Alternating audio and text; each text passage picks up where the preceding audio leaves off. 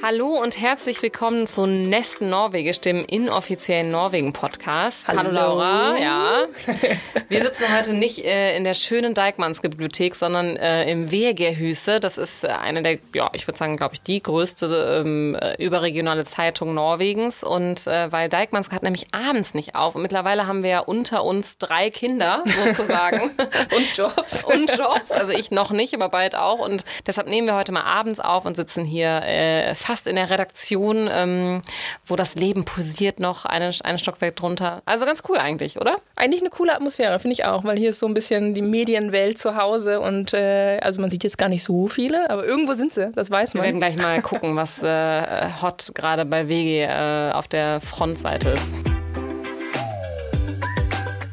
Wir sind zwei äh, ausgewanderte Deutsche, die seit äh, mittlerweile fast einem Jahr einen Podcast machen über das Leben in Norwegen, als äh, Expat, aber auch als äh, mittlerweile fast Norweger sozusagen. Deshalb Nesten Norwegisch.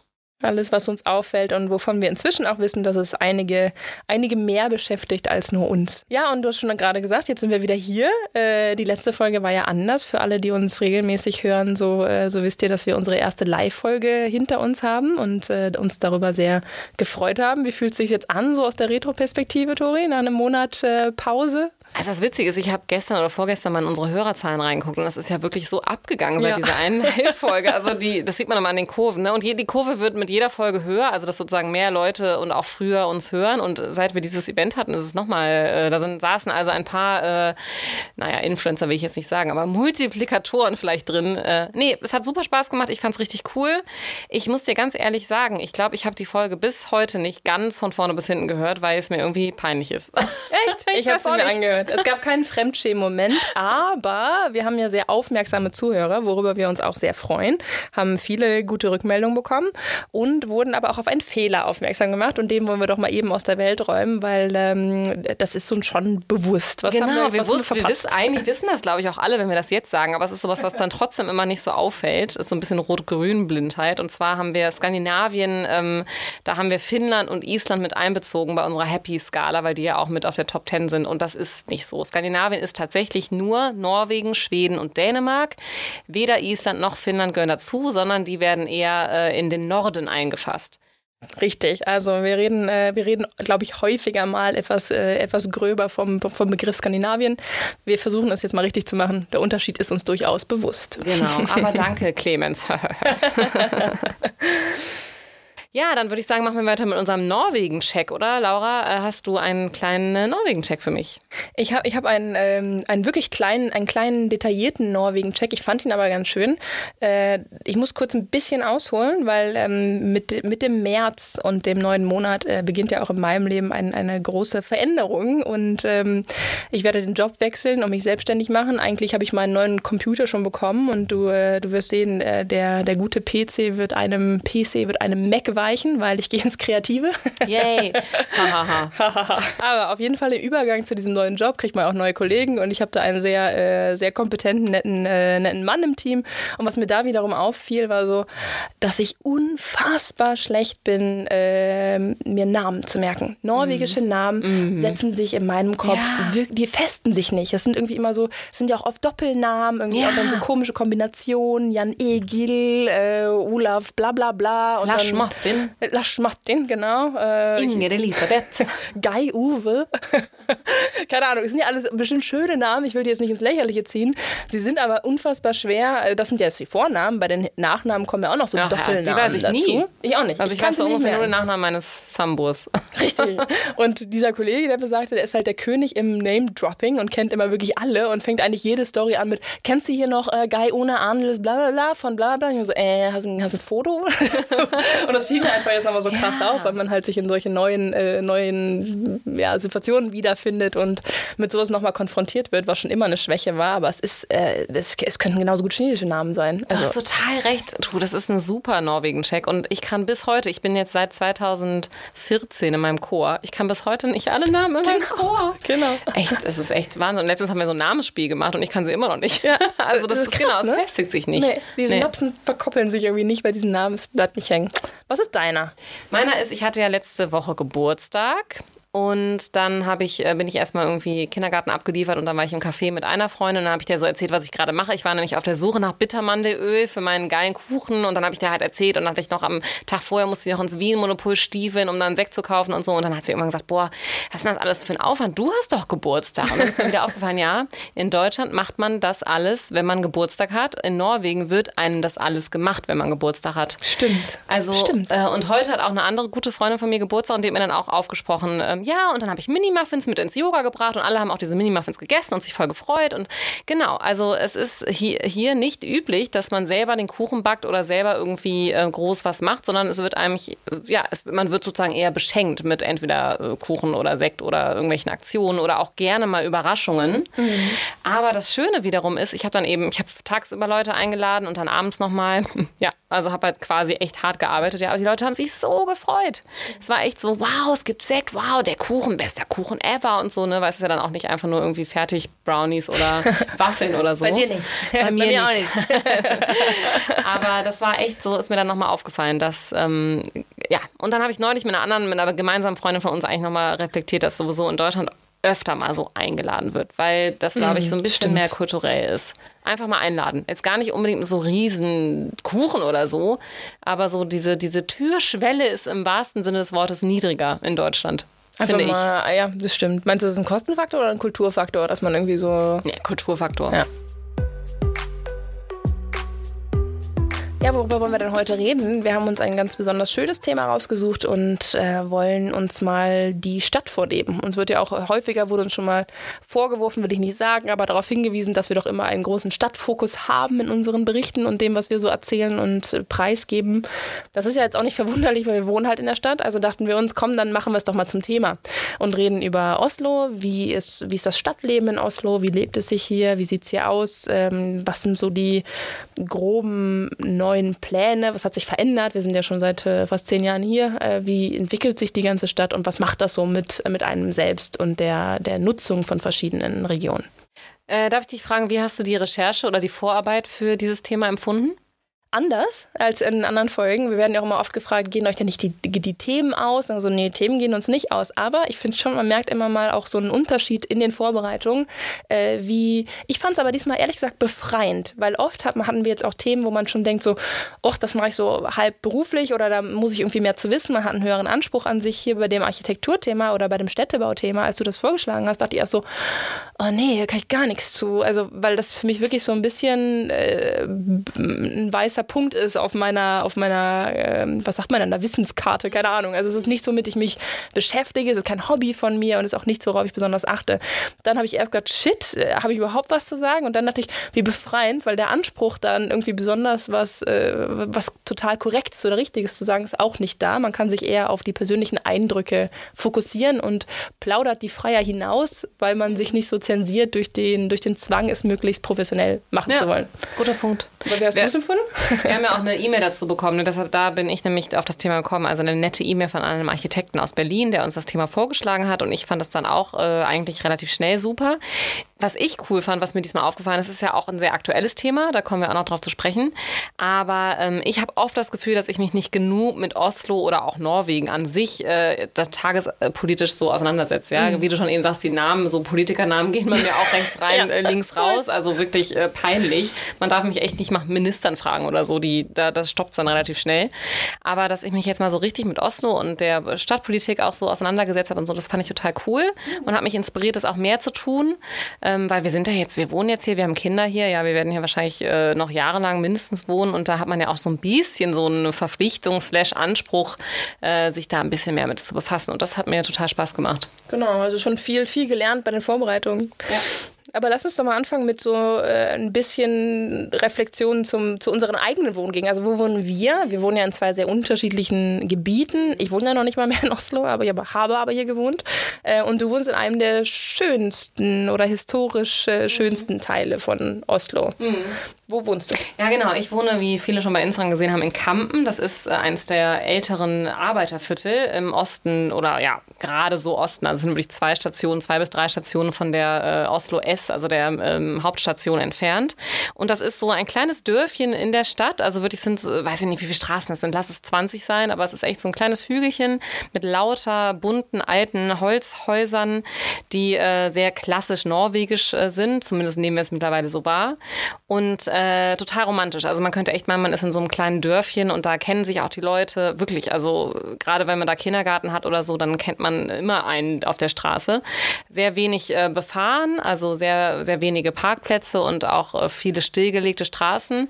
Und das ist doch sehr romantisch, so wie man sich das Leben vielleicht so ein bisschen vorstellt. Und auch immer wieder, wenn so, ähm, sag ich jetzt mal, so, so romantische Serien gedreht wurden, zum Beispiel hier auch äh, äh Home for Christmas, was wir schon mal erwähnt haben, das wird dann auch da gedreht, weil das eben einfach äh, ja, sehr schön ist. Also es wird zumindest sehr schön empfunden für, äh, von, von vielen Leuten und auch sehr viel bei Visit Oslo immer mal wieder gepostet. Wenn man den mal auf Instagram folgen will, dann sieht man sehr viel Campen. Warst du mal in Röhros? Nee, nee, da wurde ja auch der, der andere Teil von Home for Christmas gedreht. Ne? Nee, aber das ist so ein bisschen ähnlich, das oder? Das erinnert mich ein bisschen an, äh, an Kampen. Also Röhros ist auch so ein ganz romantisches, kleines, eigentlich eine Straße, will ich jetzt mal. Nein, natürlich ein paar mehr, aber es ist schon ein kleines, äh, kleines Städtchen. Aber es erinnert mich vom Stil so ein bisschen an Kampen. Mhm, ja, genau. Ja. Nee, es ist echt nett. Und jetzt wurde ja auch vor zwei, drei Jahren da ein Kirchplatz so stillgelegt, also autofrei gemacht. Und da kamen Cafés oder die, ja, ein Café dazu und dann eben auch so Plätze, wo man sitzen kann und gar nicht an ein Café gebunden, also sozusagen für die Öffentlichkeit und das hat das ganze Stadtviertel nochmal total aufgewertet. Und da sieht man eben wieder, wie viel so Stadtplanung ausmacht. Ne? Also Kampen war gar nicht so auf der Karte von so vielen Leuten. Und seit jetzt aber das passiert ist, äh, ist wirklich nochmal ähm, noch ein, ein großer Teil des Tourismus wandert jetzt nochmal nach Kampen und nochmal für unsere Literaturinteressierten ähm, Torbjörn Egner ist ja ein ganz großer äh, Schriftsteller für Kinder hier gewesen, also ähnlich wie Astrid Lindgren in Schweden. Und der hat eben dort gelebt und äh, hat seine Kinderbücher auch von dieser Stadt inspirieren lassen oder von diesem Stadtteil. Das heißt, auf den Zeichnungen da bei der Kardemummebü und so, wie, und so weiter, da sieht man eigentlich Kampen wiedergespiegelt und das ist echt total schön. Also alle, die noch nicht in Kampen waren, kommt her. Aber bitte dann doch nicht zu viel, weil gentrifiziert werden wollen wir auch nicht. Eben, man, man kommt auch nicht gut hin mit dem Auto, wie du sagst, oder man hat keine Parkplätze, obwohl ich muss ja sagen, ein Parkplatz ist bei dir immer frei. Das ist der, der, der nicht markierte Behindertenparkplatz, der mich schon über 100 Euro gekostet hat. Stimmt, aber hier, da nehme ich jetzt eine Referenz zur letzten Folge. Ey Mädchen, da ja. kannst du nicht parken, ist behindert. Ich glaube, ich habe hab eine Tendenz, irgendwie immer die, die großen. Nein, okay, ich will nicht darauf eingehen, dass ich nicht einparken kann. Das ist ein, ein mega Klischee, aber ich kann es wirklich nicht. Aber daran liegt es nicht. Er ist nur einfach immer frei und nicht markiert. Nee, das stimmt. Und wenn dann auch Schnee liegt, ich glaube, es lag auch noch irgendwie Schnee oder es so. Lag Schnee. Dann ist es echt schwierig, ja. Ich habe es aber jetzt gecheckt, Oslo. Braucht mir keine Tickets mehr schicken. aber du wohnst ja in einer, also das, ich wohne in einem sehr alten Viertel, also sehr alt. Äh, ja, ich weiß ja, gar nicht, wie alt, so 100 Jahre sind die Häuser so im Schnitt alt, aber du wohnst ja in einem sehr neuen Viertel, nämlich auf dem alten Flughafen. Das äh, ist auch spannend, äh, nämlich auf Vornebü. Vornebü, was äh, von vielen öfter mal als Oslo tituliert wird. Es ist aber nicht mehr Oslo. Es ist genau hinter der Grenze von Oslo. Man fährt mit dem Fahrrad so eine gute halbe Stunde hin und es ist äh, genau wie du gerade sagst, der alte Flughafen.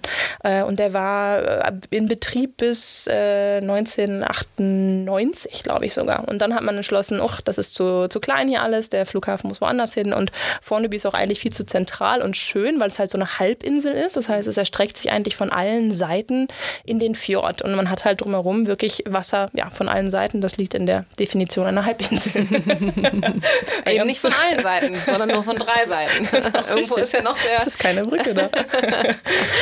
ähm, es hat die, die, den schönen äh, Nebeneffekt, dass ich eine ganze Zeit lang mal mit dem äh, Boot, mit der Fähre zur Arbeit fahren konnte. Ähm, und man hat generell, dadurch, dass es so neu ist, äh, wie du eben gesagt hast, hat man den Anspruch gehabt, auf Fornebü äh, viel von der Natur zu bewahren und hat das eigentlich alles so ein bisschen geplant, dass man in der Mitte ein Riesenparkareal hat, eben auch ohne Auto äh, zu nutzen. Das erstreckt sich in jeden dieser fünf Finger, die in Fornebü eigentlich so sind. Das finde ich sehr schön. Was ich, äh, was ich interessant finde, es ist ja ein Neubaugebiet und es ist über 50 Prozent oder so sind von einem Ausbauer äh, ausgebaut und dementsprechend sieht es alles unfassbar gleich aus. Mhm. Also die Leute verfahren sich ständig und jeder, der zum ersten Mal zu mir kommt, findet es nicht. Mhm. Und dann kam eine Freundin zu mir äh, und sagte so, hat ewig gesucht und, und fand mich irgendwann, so, weißt du, woran ich die ganze ganze Zeit denken musste. Ich dachte, nee, erzähl. Hast du mal Weeds geguckt, diese äh, TV-Serie? Nee, sag mir was, aber nee, nicht ja, Die haben so einen Titelsong und das ist irgendwie von, äh, von so einer ganz uralten Country-Sängerin, äh, so ein amerikanisches Lied. Das ist irgendwie so äh, And the houses and the people and they all look just the same. Also, also so ein bisschen so dieses Repetitive. Du hast so tiny Boxes und die sehen alle gleich aus. Und für mich ist das inzwischen so ein bisschen der Titelsong von vorne. das hört sich jetzt nicht so geil an, ich wundere gerne, aber es ist wirklich Box für Box für Box. Wir kommen ja gleich auch noch so ein bisschen auf die verschiedenen ja. Stile zu sprechen. Ähm, unfassbar austauschbar, aber schön. Also Meinst du eigentlich schön. übrigens Obus jetzt mit dem, ja, ja genau, ja, ja mit dem Ausbau? Sagt so ja den meisten was, kein Name-Dropping machen, aber gut, da kommen wir nachher auch noch drauf zu sprechen. Genau. Also es ist zu sagen, wie würdest du jetzt Obus in einem Satz beschreiben? Haben wir auch schon mal beschrieben in unserer äh, Wohnungsfolge. Ist ein, ist ein Ausbau, ist ein Projektentwickler, wie nennt man die denn auf genau, Deutsch? Genau, aber die sind ja schon in irgendeiner Form auch öf öffentlich. Ach so, ja. Also, die, haben, die sind ursprünglich mal aus dem Anspruch in, in, in entstanden, dass äh, Eigenheim erschwinglich sein sollen. Das ist ja so ein bisschen die, was man ihnen heute vorwirft, dass diese Wohnungen alles andere als erschwinglich sind und ja. die Projekte super teuer sind. Und auch Vorneby ist ja ein super Beispiel dafür, ja. wie überteuert in Anführungsstrichen. Keine Ahnung, kann man diskutieren, was ist überteuert, was nicht, aber es ist extrem. Das sind keine billigen Wohnungen mehr, äh, die irgendwie Leute in den Markt bringen, die da vorher nicht reinkamen. Ja. Die Zeiten sind vorbei. Äh, sie bauen, aber sie bauen auch ein bisschen kosteneffizient, das würde ich schon sagen. Ähm, und dementsprechend ist es halt, äh, ja, also wie gesagt, es hat tausend Vorteile. Wir haben einen Aufzug, wir haben eine Garage, ist alles nice, ne? Und es sieht schön aus, aber gleich. ja. ja. So der individuelle Charme geht in Vorneby doch ein bisschen Genau, das verloren. Einzige, was du irgendwie wählen kannst, sind deine äh, Küchenfronten oder so, ne? Ja, noch niemand. Das hat ja, die musst du selber machen. Die Badezimmer fließen. Yay! Ja, das sind also wir zwei. Das heißt, wir haben da schon so ganz unterschiedliche. Ich meine, dafür hast du die Natur, ne? Also das habe ich halt nicht. Ich, ich ja. gucke zwar so auf den Ekebergpark und so und es ist auch, gibt auch ein paar nette, ja, Perkchen in Kampen, aber du hast halt dann wirklich so die relativ äh, wilde Natur dann wirklich vor der Haustür und hast ja auch Fjordblick und so. Das ist natürlich auch schön. Und was ich, äh, was ich auch interessant finde, Vorneby ist doch echt sehr international. Mhm. Also so, mhm. da sind ja dadurch, dass da viele Arbeitgeber sind, habe ich jetzt gar nicht erwähnt, aber da sind auch viele Firmen hingezogen, ja, viele internationale Arbeitgeber. Also da sind im Kindergarten, wenn du da abholst, äh, sprechen die Spanisch, Französisch, alles in der mhm. Garderobe. Das finde ich irgendwie, und das sind alles sehr junge Leute, so ein bisschen wie wir halt. Ne? Ja. Und das finde ich irgendwie, das gibt dem Ganzen so, ein, so eine absurde Mischung aus spießig, äh, Rentner norwegisch und jung international. Mhm. Ganz lustig. Und daraus entstehen witzige Angebote. Irgendwie mhm. so ein mhm. Kleingarten. Ja, äh, ja, ihr habt da mal ja. euer Gemüsefeld da irgendwo, genau. ne? Und dann ist da auch euer Segelclub da und ja, ja nee. Surfclub. Also, also irgendwie ist witzig, irgendwie so alternativ, dynamisch und gleichzeitig mega spießig. Geht das alles gemischt, ja? Irgendwie ich glaube, schon. das ist die Definition unserer Generation. Ja. Ja, cool. Das sind also wir. Jetzt wisst ihr, könnt ihr uns stalken. Mich kann man noch bis Ostern auf jeden Fall mit Kinderwagen durch Kampen spazieren sehen, aber das seht ihr auch immer auf Instagram. Folgt uns auf Instagram. Ja. Findet ihr Tori. Genau. Aber Tori, du warst da eben schon mal kurz äh, dran an dem Thema alte, schöne, bunte Holzhäuser. Das ja. ist ja so das, was man mit Norwegen verbindet. Was hat es denn damit auf sich? Wo kommt es her? Genau, also ich meine, traditionell sind natürlich die viel, oder ja, historisch sind Häuser in Norwegen aus Holz. Erstens gab es unheimlich viel Holz, zweitens hat man ja früher überall nur mit Holz gebaut, äh, im Mittelalter und so weiter. Ganz bekannt sind da ja die Stavkirchen, also diese Stabkirchen. Ne? Das ist ja ähm, ein, ein, das ist ja, ja nicht wirklich ein, ein christliches äh, Bauwerk, sondern eigentlich so ein bisschen aus der Übergangszeit von der heidnischen Religion zum Christentum im 12. und 13. Jahrhundert. Und das sind äh, im Prinzip fast wie so Wikingerschiffe, also so aus großen Holzstämmen und geteerten, äh, dunklen Stämmen gebaute wunderschöne Kirchen, wovon es noch einige im Land gibt. Äh, das ist klassisch, aber dunkel dunkel und die haben ja. auch so einen speziellen Geruch. Ja. Aber ich, ich, mag, ja, also schon sehr speziell. Aber ich, ja, genau, also ein bisschen Wikinger gruselig so ein bisschen, ja. ne? Aber auch echt ganz cool. Und dann gibt es ja diese ganz klassischen roten Holzhäuser, die, äh, ja, manchmal sind sie auch gelb, manchmal auch blau, aber vor allem rot. Und das liegt einfach daran, dass äh, damals äh, das sozusagen so ein Abfallprodukt war. Das begann 1616 als Nebenprodukt äh, eines Kupferbergbaus in der schwedischen Stadt Falun. Deshalb heißt das Rot nämlich auch Falunröd. Ach, Da kommt es her. Genau, da kommt es her. Und das ist eigentlich im Prinzip ein verwittertes Kupfererz. Und das hat aber eben auch konservierend äh, gewirkt und deshalb hat man da die ganzen Häuser mit angestrichen. Jetzt hast du dich aber ordentlich schlau gemacht, ne? Mhm. Ich hab, du hast auch gerade gesehen, ich habe dich nicht angeguckt, sondern hier mein Dokument studiert. Und gelb ist eben auch Ocker. Das ist auch irgendwie so, ich habe jetzt nicht alle Farben recherchiert, weil mich hat auch jemand aus, oder uns hat jemand auf Instagram auch gefragt, und warum sind die alle so schön bunt? Also warum es jetzt genau blau teilweise auch gibt, weiß ich jetzt nicht. Aber viele dieser Farben sind eben einfach Nebenprodukte von gewissen chemischen Prozessen gewesen. Und damit wurden dann einfach die äh, Häuser angemalt. Und dunkelrot galt eben auch als edel, weil dann irgendwann die aufkommenden Backsteinhäuser ja auch dunkelrot waren. Und damit hat man sich sozusagen so ein Abklatschprodukt Produkt der italienisch gebauten äh, ähm, Backsteinhäuser gemacht. Und es gibt eben auch aus dem 18. Jahrhundert wirklich so Barock, Rokoko, äh, Holzpaläste. Das kennt man viel in Bergen und so. Das sind so richtig schöne, äh, gesäumte, ja, ja, ja, wie so kleine verzierte Holzhäuschen, wo dann irgendwie noch die Leisten weiß sind und die Häuser vielleicht äh, blau. Also das ist so das klassische Norwegische. Ne? Aber klar, spätestens dann in der Nachkriegszeit wurde hier natürlich dann auch viel äh, aus Beton und Stein gebaut. Und das hat mir unsere Freundin Joelle nochmal erzählt, die ja lange eine Stadtführerin war in der Stadt. In Oslo selber findest du gar keine Holzhäuser, weil es irgendwann mal einen großen Brand gab und und deshalb ist auch, sind auch die ältesten Häuser immer noch in Oslo, die direkt bei der Festung stehen, sind aus äh, Stein, weil irgendwann die Holzhäuser alle abgebrannt sind und dann eben nur noch aus Stein gebaut wurde. Das heißt, diese Holzhäuschen da in Kampen kamen erst wieder ums 20. Jahrhundert. Äh, das heißt, so richtig alte Holzhäuser findest du in der Stadt gar nicht. Nee, die findet man eher auf dem Land. Ne? Ich Ja. finde, wenn man irgendwie rausfährt äh, Richtung Skigebiete und so, dann kommt Genau. man äh, doch mal durch so Gebiete, die. Vor allem auch so Scheunen und so, ne? Genau, Ja, alte Höfe. Sind ja, Ja, eigentlich, genau. Das ist ja so das Ursprüngliche, ja. oder? Ja, genau. Naja, und dem, dem so krass gegenüber steht ja eigentlich das, was, was man vielleicht so als die als den modernen Stil bezeichnen könnte, den ich aber ehrlich gesagt auch hauptsächlich im Osloer stadtnahen Raum, natürlich auch ein bisschen in Bergen und Stavanger beobachte, aber so für mich ist das schon was sehr Oslo-spezifisches und Mhm. diese Moderne ist ja hier eigentlich überall. Ich finde das gar nicht so anders in Deutschland. Ja. Geprägt von Beton, von Glas, Ja. was mir Stahl. extrem Stahl, ja, also so unnatürliche Materialien eigentlich. Ähm, was mir extrem aufgefallen ist, das fand ich, also als wir angefangen haben, über das Thema zu reden und man sich einmal kurz so ein bisschen umschaut, ja, was ist denn neu gebaut, ähm, war dieser Punkt der Asymmetrie. Und das stimmt total, wenn man so durch Tüfholm geht. Also das ist das Ganze, dieser ausgebaute Arm vor, äh, vor dem Rathaus, der auch in den Fjord rein, reinjagt. Da hat man ein, ein großen, großes Projekt gewagt, was sich hauptsächlich auf Glasbauten meiner Meinung nach, also aus aus so Stahlträgern und Glasbauten zusammensetzt. Und da finde ich, kommt diese Asymmetrie, also dass nichts gleich aussieht, dass das Auge keine Ruhe findet, wenn man drauf schaut, sondern irgendwie auf diese, diese zusammengesetzten, durchaus einem Muster folgenden, aber auch ein bisschen zufällig wirkenden Blöcken von Häusern schaut. Das ist für mich so das Inbild dieser, dieser Form des Bauens. Ja, das stimmt. Ja. Und das ist ja, genau, können wir mal ein bisschen drüber quatschen, eigentlich über Schüholmen, so nenne ich es irgendwie, aber genau, Schü heißt ja im Prinzip äh, Dieb. Daher kommt das nämlich auch, denn in, äh, vor vielen Jahrhunderten wurden da, war das ein Gerichtsort für Diebe. Daher Ah. also der Name. Also die wurden da hingerichtet oder äh, zumindest. Echt? Da äh, kommt ja. das her? Mm, da kommt das her. Warum da? Warum nicht, äh, weiß man nicht, ne? Nicht auf der Nö, Festung? ich schätze mal, dass es einfach abweit von, von irgendwas abweit weg war irgendwie, ne? Ja, okay. Also es ist ja auch eine ehemalige Werft. Ähm, also da, ja, da, da ist einfach damals, da wurde viel ausgelagert sozusagen. Äh, ja, große Hafenschuppenbahnen da und aber auch verschiedene Institutionen. Und Firmen, ja auch mal die norwegische Ballett- und Opernakademie, aber auch ein Lagerplatz, ja.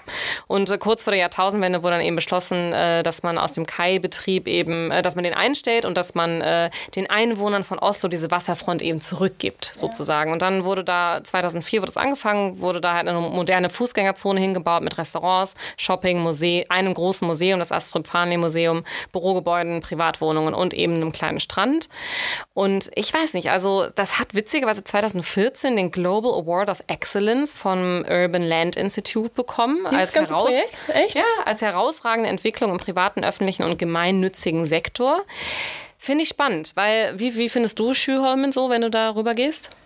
Ähm, kalt, unpersönlich. Ähm, ich finde aber auch so diese Art von, ich finde äh, diese erste Etage, wie man immer so schön sagt, irgendwie so wenig ansprechend. Also ich verstehe schon, da sind die ganzen, da ist erstmal eine lange Kette von äh, Servierungsstätten, also von Restaurants und Bars, aber eben auch nicht so im individuellen Stil, total austauschbar. Da ist jetzt auch die Karte drin. ist dann austauschbar, genau. das Logo ist irgendwie austauschbar. Überteuert. Ja. Und die Krönung, finde ich, hat irgendwie dieses Porsche, dieser Porsche Showroom dem Ganzen gegeben, die dann irgendwie am äußersten Teil, irgendwie da, wo man dann irgendwie auch direkt ans Wasser kommt, so ein Areal ge, gemobst haben, um ihre Autos auszustellen, wo ich denke, hä, das, das passt für mich irgendwie nicht so richtig rein. Das macht es jetzt auch nicht, also da, da gehst du jetzt nicht shoppen oder die Autos angucken. Und ich glaube, sie haben es auch gecheckt, weil sie haben es dann kombiniert mit einer echt verdammt guten Kaffeebrauerei nebenan. Das ist dann ah, ja. wieder ganz nett.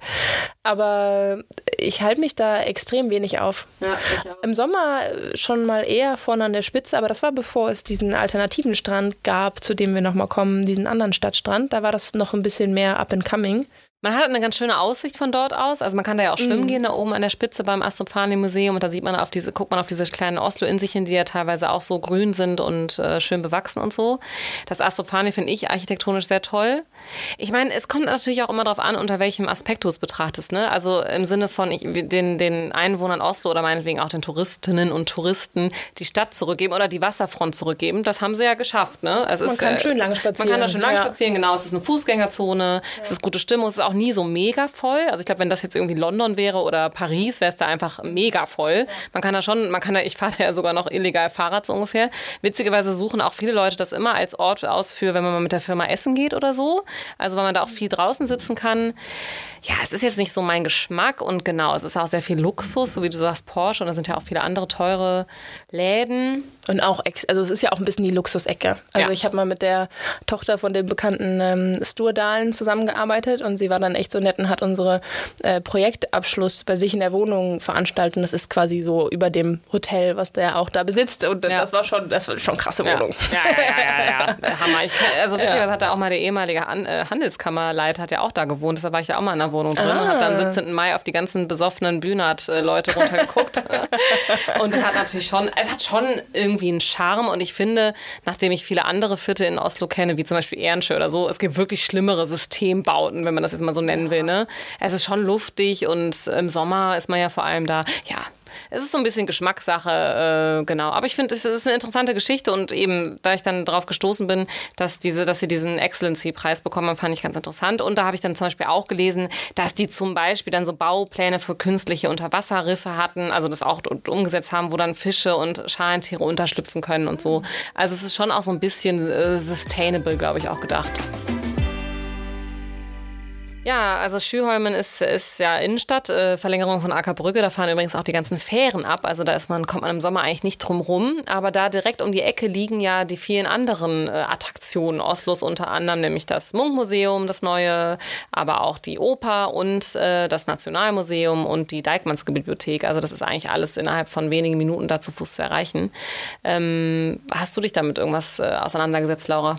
Ja, weil das ist ja auch neu. Also das war ja ein, ein heiß, ist nach wie vor vor ein heiß debattiertes Projekt. Also hat man, was hat man denn da gemacht? Also man hat sich ja von der, von der Oslo-Seite angeschaut, wie wollen wir die Kulturinstitutionen unserer Stadt präsentieren, einbinden in das Stadtgebilde und wie sollen es auch äh, Besucher empfinden. Ne? Und es war ja vorher so, das Munkmuseum war relativ weit oben äh, östlich äh, ja, in, Töyen, in also Töyen, genau. Direkt um die Ecke von Kampen. Und, äh, die, die äh, Deichmannske in einem sehr alten Gebäude in der Mitte, auch direkt, hinter direkt dem, um die Ecke ja, der, um, ja. um, die Ecke jetzt, genau, hier von, von Wege. Vom Wege ja. in, der, in der Ecke vom Regierungsquartal ja. steht ein altes, sehr schönes Gebäude, aber schon so ein bisschen isoliert und für sich. Da musste man explizit hinfahren.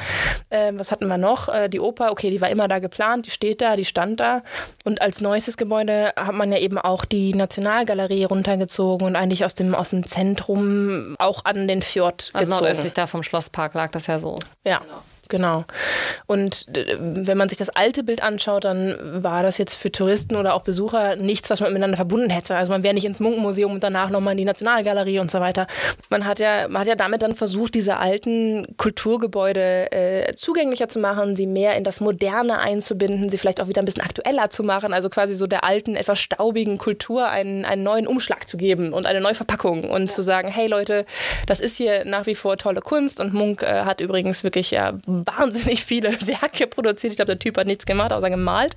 Aber der Gedanke, glaube ich, und das gilt für alle diese Gebäude, da können wir nochmal drauf eingehen, ist auch, dass da mehr stattfinden soll als eben nur dieser Museumsbesuch. Und das ist für mich ein total ähm, gutes Konzept und auch ansprechendes Konzept, weil ich weiß nicht, wie es dir geht. Ich bin da vielleicht auch ein bisschen Kulturbanause, aber warst du in dem alten Munkmuseum? Warst du in der alten Deichmannske Ja, und ich der war da schon. Nationalgalerie? Ich war da schon und die waren, also gut, die alte Deichmanske, die mochte ich immer schon irgendwie, weil ich da, was ja wirklich hier um die Ecke war. Aber ja, aber ich, ja, aber worauf willst du hinaus? Was ich da nie war. Nee, dass genau, ich, in ja, diese, ja, ich ja, war in den alten Gebäuden ja, nicht. Ich bin nicht nach. Tollen gedüst und habe gesagt, oh, heute gucke ich mir mal Munk an. Ja? Aber in dem neuen Gebäude, was man auch die, immer vor der Nase hat, ist es so ein bisschen, natürlich geht man da mal rein. Also man muss doch jetzt man muss doch mal Munk gesehen haben über Norwegen Mund. Und ich finde halt dieses so, dass natürlich guckst du dir das an und dieses neue Interesse an der alten Kultur, das sind ja keine neuen Sachen, die da drin sind, ne? aber so dieses aufgeweckte Interesse an dem Alten, dadurch, dass es dieses, dieses in dieser Umgebung eben auch ist, das funktioniert schon gut. Ähm, und ich mag es total gerne. Ich war zum Beispiel schon bestimmt fünfmal im Munkmuseum auf anderen Veranstaltungen.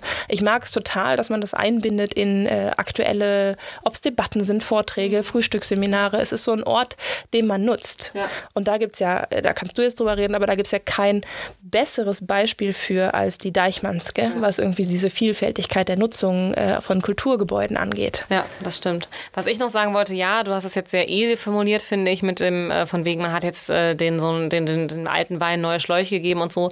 Ich finde, es ist immer äh, vergleichbar mit dem Bilbao-Effekt, also was ja die Oper, das war ja das erste, was dorthin kam, 2004, das erste wirklich tolle, tolle, finde ich, architektonische Gebäude, was auch wirklich sehr geliebt ist im Land im Vergleich zu den anderen, also vor allem der Nationalgalerie und dem Munkmuseum. Ähm, aber es hat ja auch was von Tourismus und Anziehungskraft, ne? Also gerade diese äh, pompösen Gebäude, die dann so über den Fjord äh, hinausragen, das, da, da geht es ja schon auch ein bisschen um Effektheischerei und darum, einfach die Leute allein schon architektonisch anzuziehen. Wie viele Leute dann eigentlich da Munk genießen, weiß ich dann auch nicht. Ne? Ich glaube, da geht es dann auch viel darum, dass man einfach mal in diesem Gebäude äh, drin gewesen sein muss. Ähm, was bei Dijkmansker wirklich auch so ist, das ist ja genau kostenlos. Da kannst du, es ist ja eine öffentliche Bibliothek. Ich finde es auch immer wieder Wahnsinn. Du zahlst äh, gar nichts dafür, auch da Mitglied zu sein. Du kannst ja alle Bücher, alle Noten, alle äh, ja, Podcast-Studios nutzen und so ist alles kostenlos. Das ist ein ganz tolles Gebäude, genau, was ja auch architektonisch so ein bisschen diese Demokratie eigentlich widerspiegelt. Weil als Dijkmanske gebaut wurde oder geplant wurde, haben die gesagt, wir wollen eigentlich ein großes Wohnzimmer schaffen. Weil sie natürlich auch kapiert haben, okay, es geht gar nicht mehr nur ums Bücherausleihen. Ja, das ist ja schon fast untergeordnet. Es geht eher darum, den Leuten einen, äh, einen Ort zu geben, wo sie rumhängen können, wie in ihrem eigenen Wohnzimmer. Das sieht man auch an der Kinderabteilung. Mittlerweile muss man anstehen für die Kinderabteilung, weil die so beliebt ist. Es ist halt einfach wie so ein riesen Spielplatz. Dann gibt es da die äh, Studios, äh, man kann da Musik mischen, man, es gibt ein Kino und äh, diese Facetten an der, also guckt es euch mal an, wer es noch nicht gesehen hat, diese Facetten, die da an dieser ähm, Fassade dran sind und der auch im, im Dunkeln dann eben das ganze Licht so herausspiegeln, das soll eben auch reflektieren, wie viel da passiert und wie äh, offen dieses Gebäude für alle eigentlich ist. Ich weiß auch gar nicht, wie lange es offen hat, bestimmt Zehn. zehn, ne? Ja, genau. Nur das Podcast-Studio nicht. Das war um 4 Uhr zu. Nein. Äh, nein.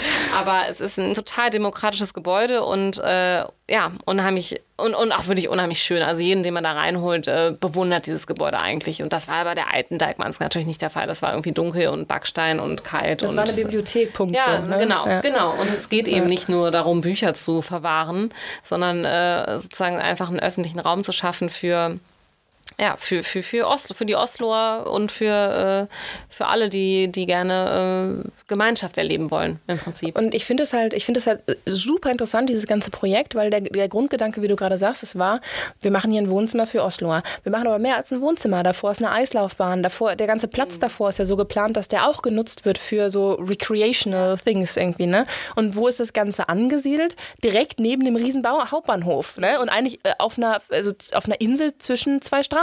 Das ist jetzt nicht im Grünen irgendwo ab vom Ja. Schuss, ne? Daneben ist das Wasser, man hat einen schönen Blick, aber es ist schon äh, mittendrin, äh, nicht ausgelagert, weil man meint, da hat man billigen Platz. Es ist sehr beliebter Platz, ähm, teurer Platz, wenn man jetzt mal so von der öffentlichen Raumverteilung her äh, ausgeht. Äh, und das hat man den Leuten quasi geschenkt. Ja.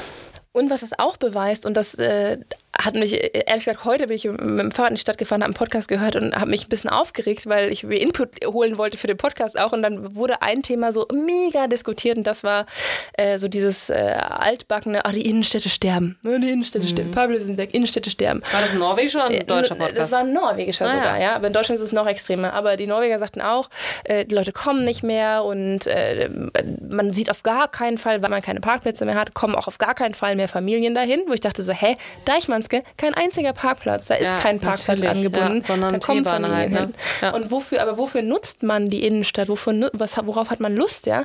Wenn Leute anfangen, in Bibliotheken abzuhängen und es als Wohnzimmer zu nutzen und anfangen, in diesen Showrooms abzuhängen, weil die so schön sind und da irgendwie ihre Baschel, also so ihre Muttertreffs mit Babys machen, dann ist das ein Bedürfnis, was dahinter steckt. Das Bedürfnis ist, wir wollen stadtnahen Raum haben, wir wollen raus, wir wollen nicht in unseren Wohnungen nur hocken, weil wir da eh viel sind. Wir wollen raus, wir wollen äh, ein Areal haben und, und Gebäude und Lokale zugänglich haben, in denen wir uns so aufhalten können. Ja. Und man gibt schon Geld aus. Also in, zumindest wenn da ein Café dran ist und irgendwie sonst irgendwas, dann ja, dann kauft man da auch was, ne? Ja, auf jeden Fall. Und ich finde, da sind auch nochmal so ganz viele kleine Details ganz toll gemacht. Ja, es gibt einen riesen Parkplatz für Kinderwagen zum Beispiel. Es gibt mehrere Aufzüge, wo man wirklich mit den Kinderwagen, es ist jetzt wieder unsere Bubble, ne? Aber wo man gut hinkommt. Das ist unheimlich barrierefrei gemacht.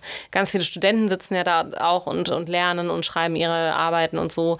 Ähm, und es hat total viele Veranstaltungen. Also es ist auch für jedes Alter was dabei. Also es ist wirklich, die haben wirklich sehr viel äh, damit einbezogen und das finde ich eben total schön durchdacht. Genau. Was ja witzig ist, also das Deichmannske Gebäude, Deichmanns Gebäude, Deichmann-Gebäude ist ja sehr beliebt, im Gegensatz zum Munk-Museum, hast du ja eben schon mal angesprochen, was ja sehr unbeliebt ist. Ich finde es, ich, mir gefällt es persönlich, ich bin aber auch nicht so streng, glaube ich. Das Witzige ist ja, das ist, guckt es euch auch mal an, das Gebäude, ja, das ist ja so wie so eine, wie sagt man, so ein Rohr, was irgendwie so wie so, so ein U-Boot-Rohr, was irgendwie aus dem Fjord herausguckt, so ein bisschen. Äh, und das sollte ja ursprünglich verglast sein und das sagen ja immer so viele Leute, ne, dass, das, dass sie sich so hinters Licht gefühlt geführt, geführt haben, weil das war dann äh, sozusagen abgesegnet, hat dann halt irgendeinen Preis gewonnen, ne, von der Jury bestimmt, die auch ja immer andere Interessen meinetwegen hat als das Gemeinwohl. Und äh, dann ging das aber technisch nicht oder architektonisch nicht. Und dann haben sie es eben aus so einem ja, Stahl, durchsichtigen Stahl gebaut. Und es ist im Prinzip grau. Recyceltem. Äh, immerhin, immerhin. Es ist im Prinzip ein graues äh, Stahlgebäude geworden und das finden eben, da fühlen sich viele Leute, viele Leute eben so richtig äh, ja, verarscht eigentlich nicht. Es ist auch, es ist auch dunkel. Also ich gucke da ja vom Office auch drauf. Was ich nicht wusste, was ich interessant fand, war, dass das ganze Teil Lambda heißt, was ja quasi dieser griechische Buchstabe ist, der auch so abgeknickt ist. Und dass die Idee dahinter ist, dass es sich vor der Stadt Oslo verbeugt. Also die Ausrichtung des Gebäudes geht Richtung Stadt und das Gebäude macht einen Knick und verbeugt sich. Ob jetzt vor der Stadt oder vor Munks Werken, whatever, oder vor der Oper, wer weiß es genau.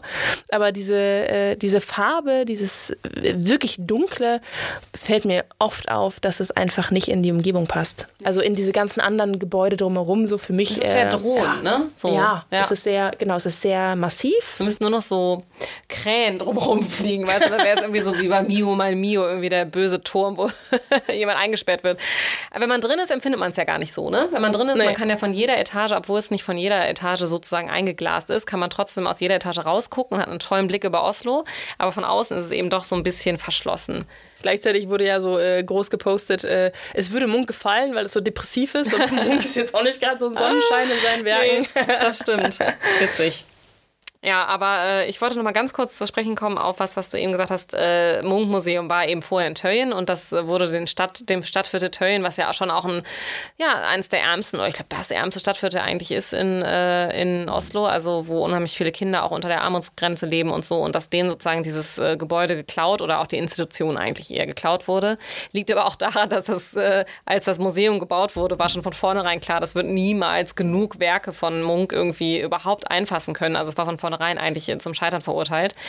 Das wird aber ja heutzutage, nachdem es kurze, kurze Zeit als äh, Impfzentrum genutzt wurde, ich wurde tatsächlich da drin geimpft, ja. Corona natürlich, ähm, wo, wird es jetzt gerade so ausge, ja, vermietet für sämtliche Kultur- und Sportinstitutionen. Und das läuft wohl total gut. Also ich glaube jetzt nicht, dass der, dass der Raum total verschenkt ist oder so. Aber es ist immer noch die große Diskussion, was da mal reinkommen wird. Aber was jetzt wirklich sozusagen diese Art Gentrifizierung, äh, also es wird ja jetzt auf kleinstem Quadratmeter äh, Anzahl wird ja jetzt unheimlich viel Kultur stattfinden und es wurde denen ja schon, den gewissen Vierteln schon entzogen. Ob das jetzt einen genauen Effekt hat, weiß ich nicht. Aber ähm, ich glaube schon, dass man das sinnvoll nutzen wird, das alte Gebäude zumindest. Das, alte das glaube ich auch. Ich glaube, in einer gewissen Form kann man sagen, gut, dieses ganze ähm, Nebengeschäft, also dass man nach einem Museumsbesuch sich gern Kaffee gönnt oder was essen geht oder so, das wird natürlich den, den Stadtteilen in dem Sinne genommen. Gleichzeitig empfinde ich es auch als Geschenk, quasi so ein riesen tolles Gebäude zu haben, in dem ja viel Lokales an Kultur, es soll ja nicht irgendwie vermietet werden an, äh, was weiß ich, Investoren. An, Investoren, so. genau. Ja. Es soll ja für Kultur genutzt werden. Dementsprechend denke ich halt, wird das schon einen Mehrwert haben, auch für die und das und die ganze Nachbarschaft aufwerten. Ja. So ist meine naive Einstellung. Ja, und andere jetzt, Enercor zieht ja jetzt äh, in die Ecke und Oder, also altes ähm, Kolonial zieht jetzt in die Ecke. Also ich glaube, da kommen auch nochmal andere, andere Geschichten, wo das natürlich äh, kommerziell ist. Ja, aber nochmal zum Thema, was, es ist ja auch alles Smak und Behag, wie das immer so schön auf Norwegisch heißt. äh, also Geschmack, Geschmäcker sind verschieden. Aber interessanterweise tun sich ja seit ein paar Jahren äh, viele Architekten äh, sehr kund, auf Instagram vor allem, aber auch generell in den sozialen Medien oder in den Medien überhaupt, zum Thema Architektur, Opröre, was man so schön übersetzen kann wie Architektur, Aufschrei, würde ich es würd jetzt mal so munkmäßig übersetzen. Also Schrei, Aufschrei. Und da geht es eben, letztendlich ist es ein Instagram-Konto, was in Schweden angefangen hat, was es aber mittlerweile in vielen Ländern gibt, auch in Deutschland habe ich gelesen, wo es darum geht, dass ähm, das, ich sage es mal so ganz plakativ, zu hässlich gebaut wird, ja, dass die moderne Bauweise eigentlich total menschenfeindlich ist und die historisch klassische Bauweise doch bitte äh, viel äh, ästhetischer sei und viele Menschen sich das viel mehr wünschen würden. Und da geht es wohl unzählige Studien zu, dass äh, die klassische Bauweise, wo alles eher symmetrisch ist und es so ein bisschen ähm, Ecken und Kanten, also ich sage jetzt mal Struktur gibt an der Fassade äh, und auch eher äh, ja, natürlichere Bau, äh, äh, Baustoffe, Baumaterialien wie jetzt Holz und, und Stein dass das eben mehr ansprechend ist äh, und dass zum Beispiel auch hohe Gebäude, alles was über fünf Stockwerke ist, eigentlich äh, menschenverachtend sei und dass es da Studien zu gibt, dass Kinder zum Beispiel in Hochhäusern viel weniger Kontakt mit anderen Kindern haben und viel weniger Kontakt zur Natur haben und so weiter. Und da auf diesem Instagram-Konto, das werden wir auch nochmal in unseren Shownotes verlinken, da machen die Architekten vor allem halt Fotos von wirklich teilweise ja, hässlichen, wie man es auch nennen will, modernen Gebäuden und sagen und, und, und setzen das dann mit dem, was da vorher stand zum Beispiel, äh, gegenüber oder auch mit anderen äh, ja, historisch klassischeren Gebäuden und sagen, hör mal, was findest du denn eigentlich schöner? Und angeblich äh, ist es wirklich so, dass die meisten Menschen das Klassische als angenehmer empfinden. Und ich habe mich da echt reingekniet in dieses Thema, weil ich das so interessant fand. Ähm, da gibt es dann jetzt so ganz viele Fun Facts, ja, dass zum Beispiel, also das ist, es ist wohl angeblich wirklich so in der Architekturschule mittlerweile, dass äh, die Leute ihre modernen Häuser einfach so zeichnen und dass das von irgendwelchen Investoren gekauft wird und das wird dann irgendwo reingesetzt und fertig ist, ja. Und es geht nicht um die Menschen, die da drin wohnen, sondern es geht darum, das schnell zu verkaufen. Die Plätze, die da geschaffen werden, die Wohnorte sind sowieso immer schnell verkauft, weil alles, was zentral ist, lässt sich schnell verkaufen. Das ist den Leuten egal, wie es aussieht. Ähm, und die Architekten, die das aber alle zeichnen, die wiederum leben oft selber in schöneren äh, Gebäuden, ja, in irgendwelchen Villen oder in, was weiß ich, äh, klassischeren äh, Grünelöcker, Tuschow, Kampen, ja, das sind so diese Arbeiterviertel, die ja auch so gebaut wurden, dass da möglichst viele Leute Platz finden. Und da hast du auch auf einem Quadratmeter gar nicht weniger Leute wohnen. Aber das sind dann eben oft Gebäude, die nur fünf Stocke hoch sind, die einen Innenhof haben, die eine Farbe haben, die schöne Balkone haben und so weiter. Also, äh, aber heute wird eben eben billig und investorengetrieben gebaut. Und das sieht man zum Beispiel total, jetzt als Beispiel mal in Ehrenschö, ja, das ist ja direkt neben Kampen. Und wenn ich da durchgehe, bin ich wirklich, wirklich schlecht gelaunt. Also ich kann das echt nachvollziehen, dass es da Studien zu gibt, dass man da irgendwie beeinflusst wird von der, gebaut, äh, von der Bauweise. Das sind dann wirklich so Beton oder lass es meinetwegen Stahldschungel sein. Haus, Haus nach Haus, kaum Platz für irgendwie Sonne oder was Grünes. Alles sieht gleich aus, alles ist hochgezogen. Äh, es ist total nackt, äh, total äh, unpersönlich. Und ich glaube wirklich, dass ich kann mir vorstellen, dass Leute darin deprimierter sind. Aber sind das nicht auch die billigeren Wohnecken? Also ist das nicht das, was so jede Stadt erlebt, dass so der Außen, der Außenregen, der Außenbereich äh, zugeballert wird oder zugemüllt wird mit irgendwelchen Hochhäusern, um möglichst Aber viele Leute In diesem Architekturbereich ging es zum Beispiel auch um Vornebü. Da sagen die Vornebü mhm. ist eigentlich auch äh, nicht schön genug. Also man könnte eigentlich für den gleichen Preis auch äh, schöner bauen. Vor allem, es geht ja dann auch oft um die Fassaden. Mhm. Aber es ist natürlich oft äh, einfach einfacher und es ist eben so ein, Stil, so, so, ein, so ein Trend, wo auch einfach so in der Architekturschule sowas einfach hochzuziehen und, und schnell äh, mhm. ja, zu bauen. Bauen. Ich denke schon auch, es ist ein, äh, ein, Kostenfaktor. Was ich, was ich so interessant finde an der Diskussion teilweise ist ja, dass man sich so ein bisschen darüber streitet, äh, in Bezug auf, was ist denn jetzt nachhaltiger? Also sind ja. diese alten Holzbauten. Äh, ja, es ähm, Holz ist es tatsächlich auch gar nicht, sondern man ist lass es nicht mehr. Stein sein. Ja, aber, Stein sein. aber die, die ja, etwas klassischeren Bauweisen vielleicht. Ja, um, genau, das sind die klassischeren Bauweisen in dem Sinne äh, weniger nachhaltig, weil sie so äh, zum Beispiel Wärme nicht speichern. Und gibt ja, es gibt ja solche Wärmebilder von Oslo von oben, ne, wo man sieht, wie die Gebäude Wärme ausstrahlen. Und, wo, und da sind halt schon eben auch diese, diese alten Bauten, kommen da unglaublich schlecht weg. Könnte man die so renovieren? Kann man natürlich machen, aber äh, muss dann da Geld reingesteckt werden, quasi, damit die ähm, Energie ähm, effizienter sind und weniger Wärmeverlust aufzeichnen. Das ist so das Argument, was da oft angebracht wird. Und dann wiederum auf der anderen Seite, wie du sagst, äh, wirft man den neuen Gebäuden vor oder den Architekten der neuen Gebäude vor, dass, dass die viel zu äh, kurzsichtig planen und die Lebenszeit von den neuen Gebäuden total gering ist. Ja? Und ich glaube, der größte Skandal, den wir in Oslo erlebt haben, war ja in diesem Barcode, was da auch am, am Wasser gebaut ist, die ganzen Bürogebäude, die ja recht neu waren. Da war ja schon nach zwölf Jahren, musste das ja komplett saniert werden, das erste Gebäude, ne? dieses Glasgebäude, wo PwC früher drin war. Das musste man komplett neu renovieren. Oh, äh, weil es nicht mehr ja, standhaft war. War nicht, mehr, war nicht mehr okay. Ja. ja. Und du sprichst jetzt die Materialien an und diese Architekten in dieser Oprö sagen eben auch, dass es ja vor allem auch Zeit, nicht zeitlos ist, äh, ästhetisch. Also, dass man sozusagen, dass diese klassischen Bauten, die meinetwegen so typisch Jahrhundertwende von 19. aus 20., dass das immer noch schön angesehen wird, aber das, was heute als modern gilt, in 50 Jahren eben überhaupt nicht mehr schön ist. Ist das nicht auch das, was so, äh, was so manche Besucher sagen? Also, ich weiß nicht, was, was deine Besucher sagen, aber mein Eindruck ist immer, dass ich, ähm, wenn ich Besuch aus Deutschland bekomme, dann äh, ist das Feedback mal so, ja, Oslo ist ja ganz nett, aber jetzt ja. äh, Stockholm, Kopenhagen sind nee, schöner. Genau, ne? findest du Oslo schön? Hat mich auch mal eine Freundin ja. gefragt, ja. Also schön als schön, natürlich, wenn du dich durch gewisse Straßenzüge in Fronger und Kampen von mir oder so lang schlängelst, dann können die schon was Schönes darin sehen. Aber ich würde jetzt mal so in den Raum stellen, dass Oslo nicht unbedingt als schöne Stadt wahrgenommen wird nee, von stimmt. außen heraus. Ja. So das Gesamtbild. Vielleicht auch, genau. weil der Mix zu wild ist, keine Ahnung, aber das Feedback der, ist der jetzt Mix nicht so ist nämlich wow. auch echt wild.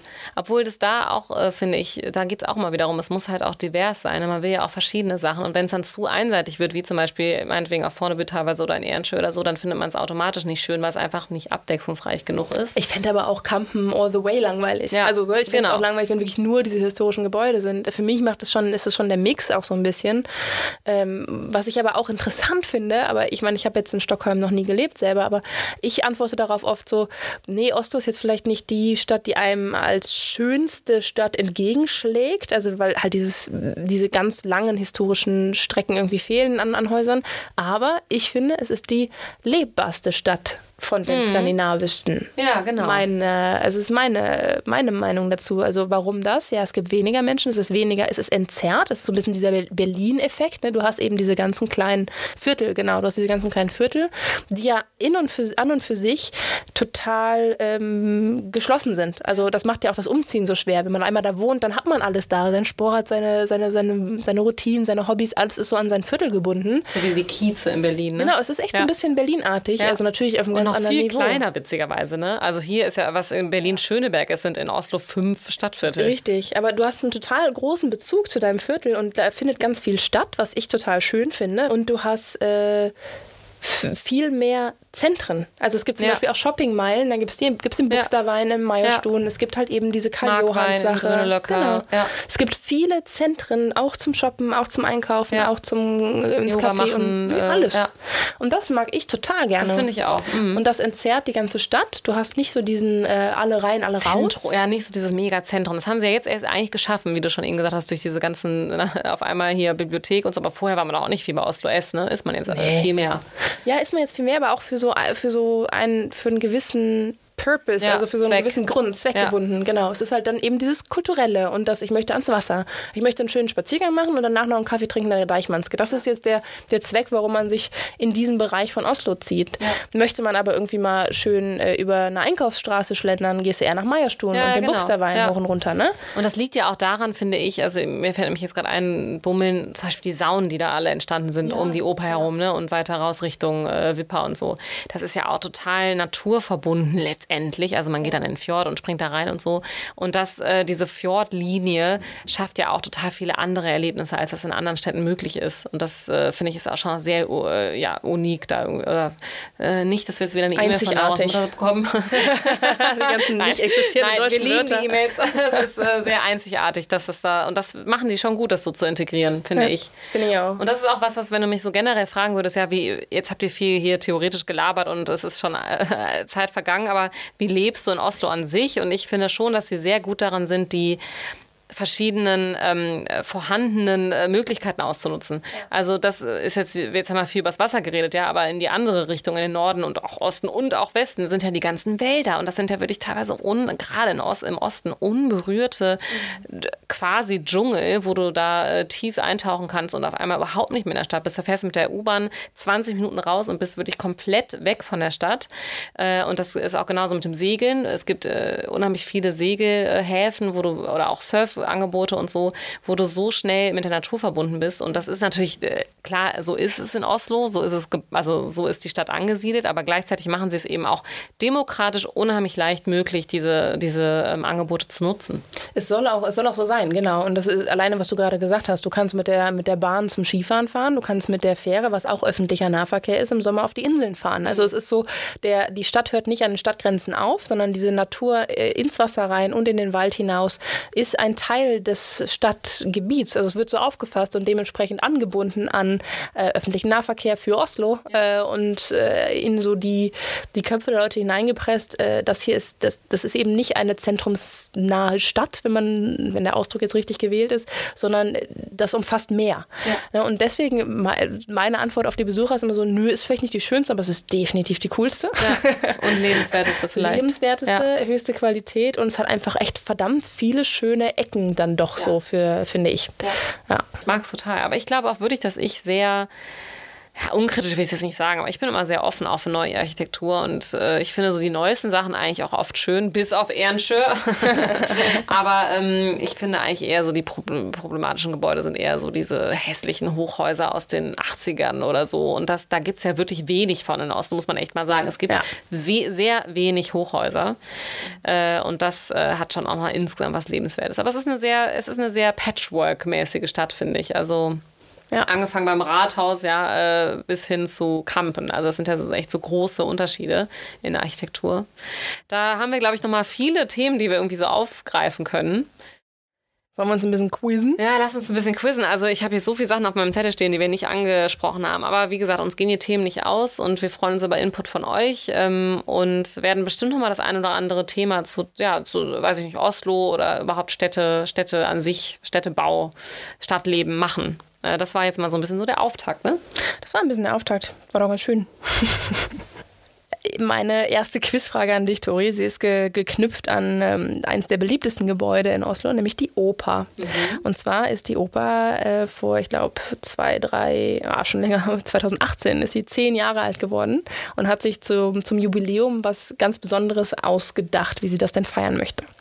Ich habe drei Möglichkeiten. Was glaubst du, wie hat die Oper ihr Zehnjähriges äh, zelebriert? Hat sie entweder eine Art Opernstaffellauf um die Welt arrangiert mit über 60 teilnehmenden Ländern, wo man sich quasi so ein, ein Lied gesungen hat und das zusammengeschnitten hat als, als Geburtstagsständchen. Oder hat sie einen, den, man sagt, weltgrößten Menschenchor versammelt auf dem Dach der Oper und ein, eine, äh, ein Opernlied singen lassen? Oder wurde sie eingepackt von Christo? Ich weiß, es ist B. Ja. Ich bin ja Chorsängerin. Ach ja, shit, ja, das hätte ich wissen Und ich war auch schon mal bei so einem Projekt dabei. Ich weiß gar nicht, also nicht bei dem Projekt, obwohl ich da auch so eingeladen wurde, so als Chormitglied. Ich aber war da. Ich kann nicht singen, aber ich war auf der Oper. Ach, cool. War das nicht irgendwie auch mit Dresscode oder so? Sollte Nö. man, nee, man also sollte nicht irgendwie... Norge, äh, die norske Flagge so. und so, ne, das ja. Aber cool, ja. Ich, aber das müsste ich mal angucken. Bei YouTube gibt es bestimmt tolle Videos. Ich ja, habe mal bei so einem riesen Opernchor mitgemacht in der Oper, aber da haben die coole Projekte. Schön, ja. ja aber das äh, Christo, das wäre mir, glaube ich, nicht entgangen, aber das wäre ja auch mal lustig. Ich könnte mir vorstellen, dass die Oper einpacken ganz schön schwierig ist, weil das ja schon ein sehr, wie soll ich mal sagen, äh, ähm, äh, also nicht sehr symmetrisches Gebäude zumindest ist. Nee, aber ich liebe es ja, dass die das ja öfter als, also jetzt nicht zum selber singen, aber öfter so als Konzertarena nutzen im ja, Sommer. Genau. Ne? Dass und man wirklich hier auf Justin Dach Bieber steht. und so, Ja. das war doch das große Thema damals. Äh, Der hat doch da auch die Bühne dann auf dem Wasser gehabt und Genau. die, das Publikum auf dem Dach. Ja, es ist ein ganz tolles Gebäude.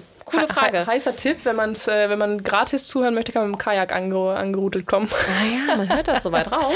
ja, also wir haben viele Kajaks gesehen. Ich war da auch mal auf einem Konzert, ich weiß nicht mehr von wem. Dann kamen ganz viele Ach Kajaks so, an. solche, solche Konzerte. Ja. klar, jetzt nicht drin. Ja, ja, stimmt. Nee, nee, draußen, Ja. also so Außenkonzerte.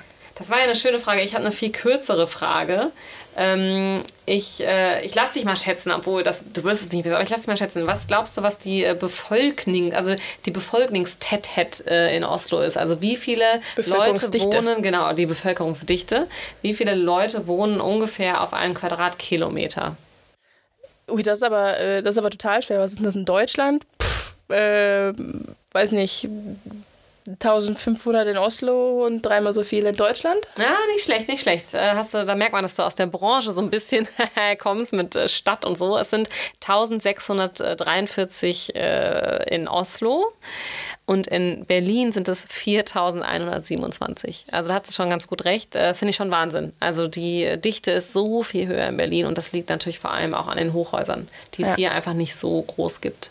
Man darf ja in Oslo auch, also man darf ja in vielen Gebieten auch gar nicht höher als irgendwie so Ja, ne? 45 Meter bauen oder so. Ja, ja, anscheinend scheint es ja auch immer irgendwie fünfte Stockwerk scheint irgendwie so die Grenze zu sein, wo sich Leute noch wohlfühlen und was Ja. trotzdem reicht, um eine schöne Aussicht zu haben und so. Ja.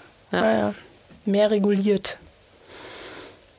Wir haben eben mal angeschnitten, dass es Oslo, in Oslo so schöne Stadtviertel gibt und dass das so ein bisschen das Gesamtbild und Leben hier prägt.